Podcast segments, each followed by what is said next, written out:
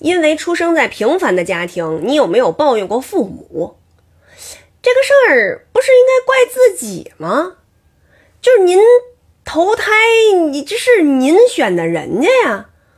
哦哦哦，您生出来了，完了您嫌弃人家了，开始嫌人家影响您人生了，那不是拉不出屎来赖茅房吗？那您给人家家添乱，一天到晚的随地大小便，还连哭带折腾的，人家嫌弃您了吗？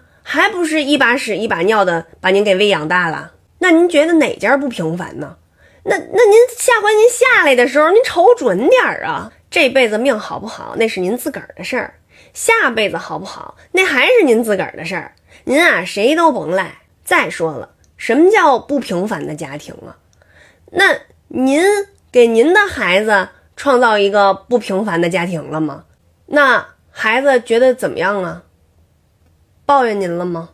每一个家庭，每一个人都是不平凡的，都是独一无二的。